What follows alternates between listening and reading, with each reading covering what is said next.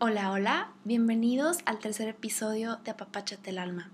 En esta ocasión decidí invitar a Hannah, la creadora de My Healthy Mind Project, para que nos platique un poquito de cómo hacer para controlar la ansiedad, sobre todo en estos tiempos de incertidumbre.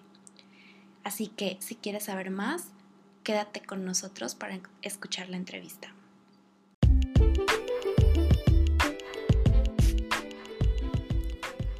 Bienvenidos a Papáchate el Alma, un podcast sobre el cuidado de la tierra, el cuidado de tu cuerpo y el cuidado de tu mente, para vivir y disfrutar del aquí y el ahora. Mi nombre es Laura Olmos, gracias por escucharme. Elegí colaborar contigo porque vi tu cuenta de Instagram. La verdad es que me estoy dedicando a encontrar cuentas en Instagram o en LinkedIn de personas que, que se vea que motiven a las demás personas a cuidar su salud mental, a cuidar su cuerpo y o al cuidar la tierra y pues siento que tú has hecho un maravilloso trabajo con compartir a las personas la importancia de la salud mental y pues sabes que o sea, tú estás compartiendo este reconocer que si algo va mal en tu vida, necesitas pedir ayuda. O sea, hay momentos en los que pues ya no se puede hacerlo tú solita. Y yo siento que ahorita es un momento en el que pues todos nos sentimos como qué va a pasar y ahora qué. O sea, yo personalmente estaba mm, iniciando un nuevo trabajo y de repente, ¡zas! Llega el coronavirus y todos a su casa. Entonces, yo siento que necesitamos ahorita como, mm, pues ver qué onda con nosotros y ver qué onda con todas esas voces en nuestra cabecita que de repente llegan.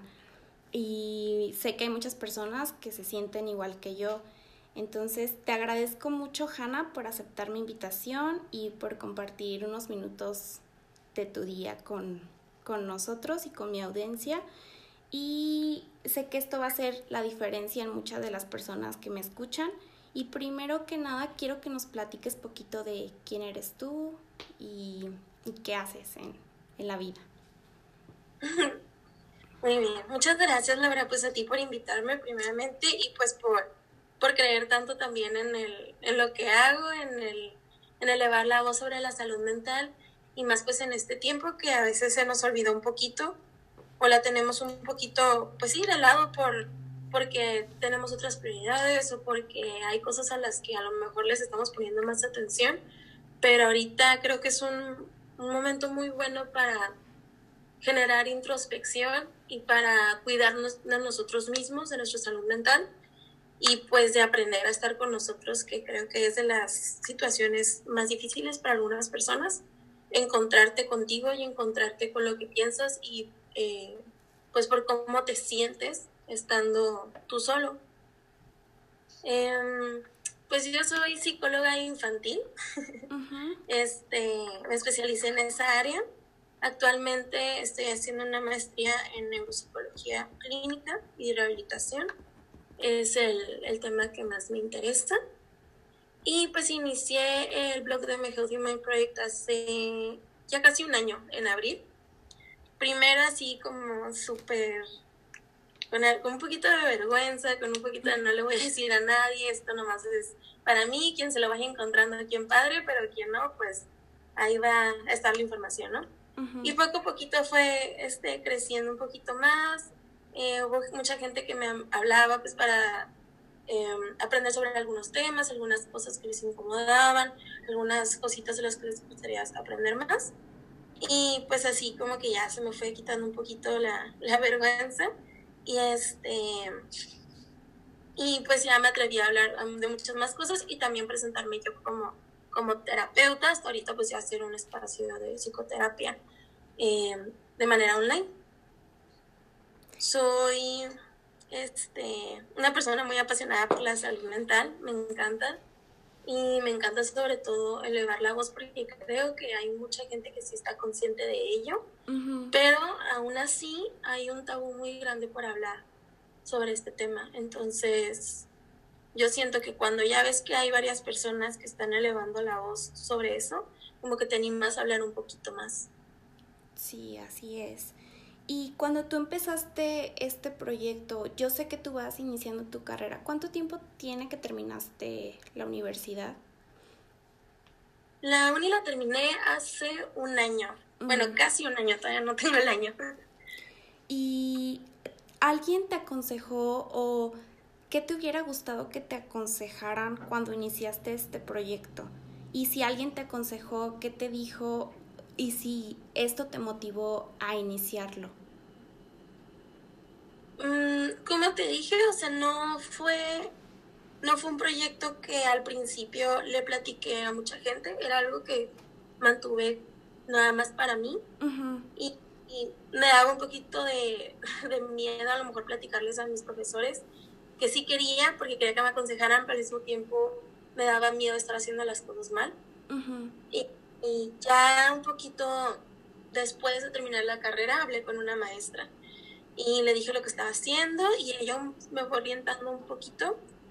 Hay algunos maestros que me han dicho que hay ciertos temas que son muy delicados tocar, por ejemplo, la parte del feminismo, este, a lo mejor las comunidades LGBTQ, em, todo eso como que a veces sí me frenaban un poquito en platicarlo, pero creo que todo eso se puede hablar, nomás hay maneras y hay, este, hay que ser respetuosos con cada grupo. Creo que eso ha sido como que lo que más he aprendido aquí, que sí se puede hablar de lo que tú quieras, nomás hay que saber cómo hablarlo. Ay, qué bonito, tienes razón. y bueno, volviendo al tema principal del podcast, Mm, creemos que muchas veces la ansiedad se presenta de una manera que es la preocupación o que llegan pensamientos a la mente de preocupación, de qué va a pasar, de qué si esto, qué si lo otro. ¿De qué otra manera se puede presentar la ansiedad como disfrazada? ¿Sí hay maneras? Sí, claro. Yo diría que una de las maneras más comunes sería la comida la comida es este, un factor muy importante y creo que se está viendo mucho en esta cuarentena también. Las personas comienzan a comer más y es muchas veces por ansiedad. Porque lo detectas porque no es como, como ese sentimiento de estómago vacío o no es como que te llenas con cualquier cosa, sino es un sentimiento recurrente de ir a la cocina y buscar algo, eh, el morderse las uñas, el sentir malestares físicos también puede representar ansiedad, como un dolor de estómago, dolor de cabeza, la sudoración, este, el incremento del, ritmo cardíaco, estar constantemente buscando algo que hacer, como que, ok, ahora voy a pintar, y ahora voy a cocinar, y ahora voy a hacer esto y el otro. Mm. Y esa también puede ser algunas veces una manera de evitar estar contigo misma y de evitar la situación que estás viviendo este, yo diría que esas son como las principales maneras en las que se pudiera presentar, además de, claro, los pensamientos, este, las preocupaciones y los miedos que pueden llegar. ¿Y qué podemos hacer para controlar? ¿Qué aconsejas tú que podemos hacer para controlar? Porque yo creo, yo creo que la ansiedad siempre está ahí, a no ser si yo me equivoqué o yo siempre estoy ansiosa, pero siempre hay momentos en que, mm, en que está ahí, o sea, siento que la mente, la mente está dando vueltas, dando vueltas, dando vueltas y hasta cierto punto pues eso es, también es ansiedad. Entonces, ¿qué podemos hacer para, para controlarla y, y comenzar a estar más presentes en lo que es en realidad y no en lo que creemos que puede pasar? Poniendo como ejemplo la situación que estamos viviendo actualmente, eh, lo que yo más te aconsejo es que no dediques tanto tiempo a estar viendo las noticias. ¿Por qué? Porque nosotros, lo que nos causa ansiedad es la incertidumbre. Y lo que dan las noticias son todavía más incertidumbre, porque pues por ejemplo aquí en México ni siquiera hay como un una base de datos de cuántos casos hay realmente, eh, todavía no tienen los medios como comunicar cuándo se va a acabar, las fechas están a place, a place y a place, este, todavía no dicen como que qué va a pasar con la parte económica, qué va a pasar con rentas, con luz, con muchas cosas, y nomás te agobias. Entonces, está bien, está bien informarse, hay que informarse. Sí. Pero no dedicar tanto tiempo a ello. Porque eso nomás va a generar más incertidumbre, es lo único que hay ahorita. Y pues va a aumentar tus niveles de ansiedad. Entonces, este, para mí eso sería muy importante. Y también el comunicar con otras personas cómo te sientes. Yo creo que hay muchos espacios abiertos donde se puede platicar, incluso en tu misma casa. Este, con alguien que viva ahí, nomás decir, ¿sabes qué? Te quiero platicar que el día de hoy no me siento bien. El día de hoy sí estoy ansioso, el día de hoy sí me estoy preocupando, el día de hoy esta parte en específico me preocupa, me preocupa el dinero, me preocupa la comida, me preocupa lo que sea que te esté preocupando en ese momento. o, y, o, si te preocupa, por ejemplo, la salud de tus familiares, pues uh, marcarles una llamada, este, preguntarles cómo están, cómo se sienten, eh, y también externales que estás preocupado por ellos, este, pedirles que se cuiden y aprender que hay cosas que están en nuestras manos y cosas que no podemos controlar. Eh, el llegar a aceptar eso también reduce mucho la ansiedad. Saber que hay cosas que, que sí podemos, en las que sí podemos actuar y sobre todo actuar en esto que sí podemos, pero en lo que no, pues soltarlo y aceptar que no tenemos el poder sobre esas cosas. Este, porque si no, pues ahí nos estamos agobiando con arreglar cosas que realmente no, no podemos hacer nada. Muy bien. Y más como, ay, perdón. ¿Cómo? y más como en actividades más específicas, pues ayuda mucho eh, las respiraciones. Hay muchas maneras de hacer respiraciones, las puedes buscar en internet, hay muchísimas. Este, y pues buscar un hobby. Yo creo que este es un, un, momento muy, muy bueno para encontrar algo que te gusta hacer, intentar pintar, colorear, tejer, cocinar, lo que sea, pero pues encontrar, encontrar algo que a ti te guste y empezar a conocerte. Sí, sí, estoy 100% de acuerdo porque lo que más pedimos siempre es tiempo. O sea, si estás trabajando, dices, no, pues no, no puedo hacer esto porque no tengo tiempo, no me puedo cocinar porque no tengo tiempo, no puedo no sé, dedicarle tiempo a mis proyectos porque no tengo tiempo y ahora que tenemos tiempo es pues importantísimo hacer todo eso que queríamos hacer, que estamos postergando, pues ahora es cuando. Exacto. ¿Y cómo le haces tú? O sea, de todo esto que nos acabas de mencionar, ¿cómo le haces tú en tu día a día? Porque sabemos que tú no dejas de ser humana y a pesar de que pues tienes todos tus pacientes y todas las, las personas a las que atiendes y le das terapia, ¿cómo le haces tú para manejar tu ansiedad?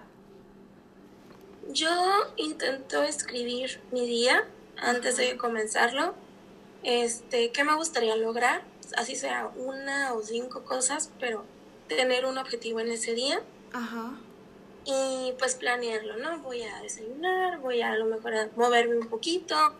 Hay días en que la verdad no tengo nada de ganas de hacer ejercicio, no tengo nada de ganas de moverme, pero intento aunque sea respirar porque esto también oxigena el cuerpo y es algo que, que tranquiliza mucho. Este y escribo mucho, ah, es mi escape, eh, me gusta mucho escribir todo lo que siento y también este pintar o, colorear o simplemente hacer trazos es algo que siento que libera mucha tensión de mí. Simplemente agarrar un lápiz y trazar y trazar y trazar libera mucho de mí. Y este y pues mantengo mi mente ocupada en las exactamente como tú dices en los proyectos que para los que me gustaría tener más tiempo, pero que siento que no. Y que ahorita pues es lo que más hay y lo único que hay, el tiempo, el tiempo, el tiempo. Así es, Hannah. Pues es una entrevista muy cortita. La verdad, te agradezco mucho el haber querido participar.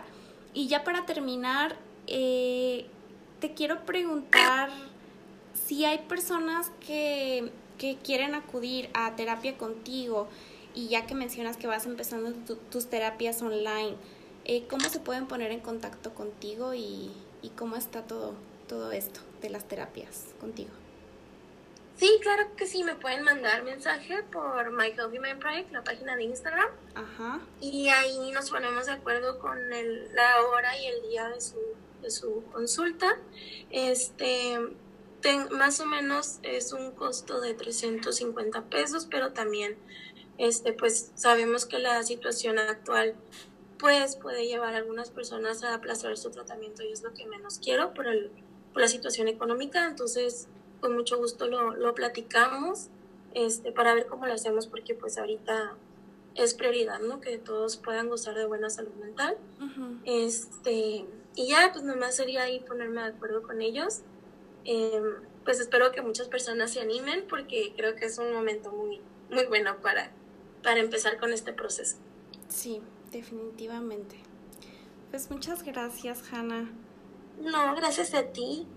Muy padre.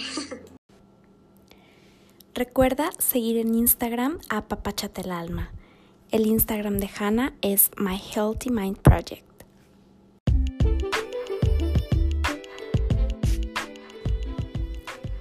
Si te gustó este episodio, compártelo con toda la gente que ames. Nos vemos el próximo martes.